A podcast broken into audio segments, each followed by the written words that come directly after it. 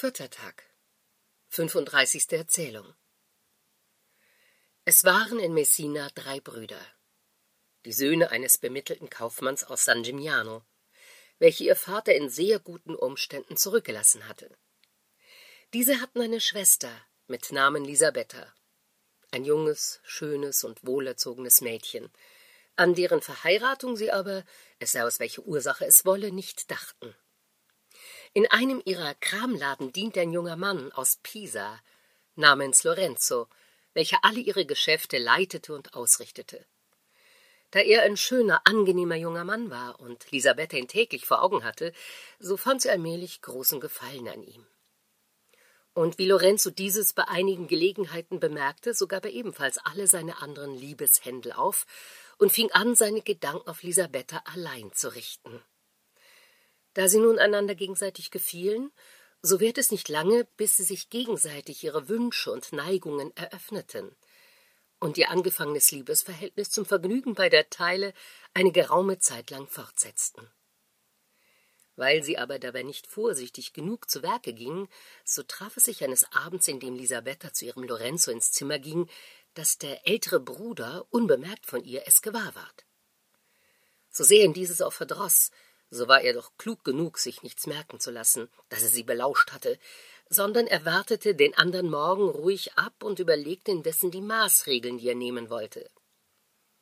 Des andern Morgens früh erzählte seinem Bruder, was er des Abends zuvor entdeckt hatte.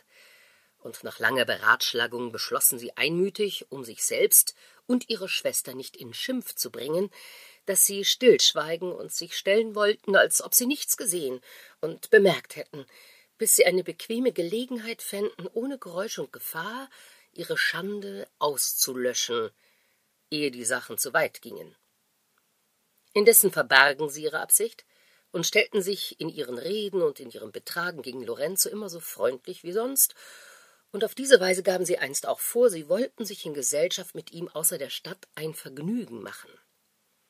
Indessen sie ihn nun an einen einsamen Ort lockten und die Gelegenheit günstig fanden, schlugen sie ihn tot und verscharrten ihn an einem Orte, wo ihn niemand finden konnte.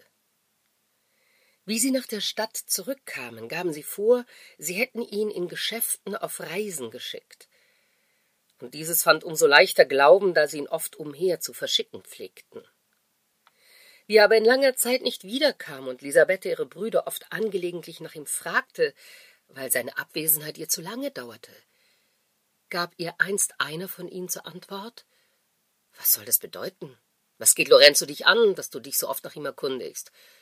Wo du noch einmal nach ihm fragst, so werden wir dir antworten, wie sich's gebührt. Das Mädchen war darüber äußerst traurig. Doch da sie nichts damit ausrichten konnte, so unterließ sie ferner nach ihm zu fragen, allein sie pflegte ihn oft des Nachts zärtlich zu rufen und ihn zu sich zu wünschen. Oft schwamm sie in Tränen, klagte stundenlang um ihn und harrte beständig, ohne eine frohe Stunde zu genießen. Einst, wie sie in der Nacht bitterlich darüber weinte, dass sie Lorenzo nicht wiederkam, und wie sie endlich unter vielen Tränen einschlief, erschien er ihr im Traume, blass und verstört, mit zerrissenen und vermoderten Kleidern, und es schien ihr, als ob er zu ihr sagte Ach, Lisabetta, es ist umsonst, wenn du rufst, dich über meine lange Abwesenheit bekümmerst und mich deswegen mit deinen Tränen anklagst. Wisse, dass ich nie wiederkommen kann. Denn an dem Tage, da wir das letzte Mal einander sahen, haben deine eigenen Brüder mich erschlagen. Er beschrieb ihr auch den Ort, wo sie ihn verscharrt hatten, und bat sie, ihn nicht mehr zu rufen und nicht auf ihn zu warten, worauf er verschwand. Sie erwachte und glaubte an die Erscheinung. Wie sie des Morgens aufstand, wagte sie es nicht, ihren Brüdern etwas darüber zu sagen. Allein sie nahm sich vor, nach dem angezeigten Orte zu gehen und zu sehen, ob dasjenige, was sie im Traume vernommen hatte, sich wirklich so verhielt.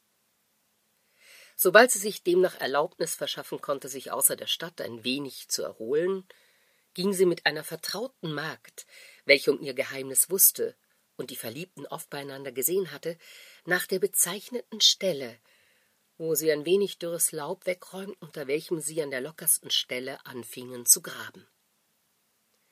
Sie waren noch nicht sehr tief in die Erde gekommen, als sie den Leichnam des unglücklichen Lorenzo fanden, welchen die Fäulnis noch nicht sehr entstellt hatte. Elisabetta fand demnach die Wahrheit der Erscheinung bestätigt und wollte verschmerzt darüber vergehen. Da sie mit Tränen nichts ausrichten konnte, so hätte sie wenigstens gewünscht, den Leichnam ganz fortbringen zu können, um ihm ein anständigeres Begräbnis zu verschaffen. Weil aber auch dieses nicht möglich war, so trennte sie mit einem Messer das Haupt von dem Rumpfe, wickelte es in ein Tuch und ließ es ihre Magd in der Schürze tragen worauf sie den Leichnam wieder mit Erde bedeckten und ohne dass jemand etwas davon gemerkt hätte, wieder nach Hause gingen. Hier vergoß Lisabetta zuerst in ihrer Kammer so viele und heiße Tränen über dem Haupte, dass sie es ganz damit badete, indem sie es zugleich mit tausend zärtlichen Küssen bedeckte. Darauf nahm sie einen großen, schönen Topf, in welchem man Majoran oder Basilikum zu pflanzen pflegt, wickelte den Kopf in ein kostbares Tuch und legte ihn hinein, bedeckte ihn mit Erde, und pflanzte dann eine Staude von dem schönsten salenitanischen Basilikum, welches sie mit nichts begoss als mit Rosen- und Pomeranzenwasser und mit ihren eigenen Tränen. Bei diesem Topfe pflegte sie beständig zu sitzen und ihre Blicke daran zu weiden, als an demjenigen Behältnis, welches ihren Lorenzo umschloss. Oft, wenn sie ihn lange betrachtet hatte, vergoß sie über ihn so häufig Tränen, dass sie die ganze Staude damit benetzte.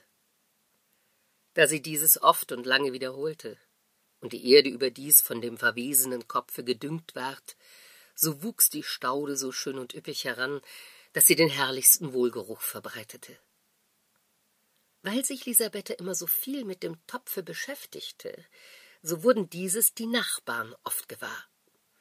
Und entdeckten den Brüdern, die sich sehr darüber verwunderten, dass ihre Schönheit so dahinschwand und dass ihr die Augen oft wie aus dem Kopfe geschwollen waren, was sie bemerkt hätten und was Lisabetta sich täglich zum Geschäfte machte.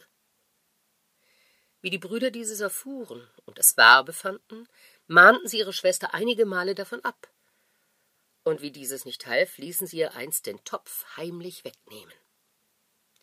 Wie sie ihn vermisste, bat sie mehr als einmal inständig, man möchte ihn ihr wiedergeben. Und wie sie dieses nicht erhalten konnte, hörte sie nicht auf zu weinen und zu klagen, bis sie darüber krank ward, und auch während ihrer Krankheit seufzte sie nur immer nach ihrem Topfe. Die Brüder, welche die Ursache davon nicht begreifen konnten, wurden neugierig zu wissen, was in dem Topfe verborgen wäre.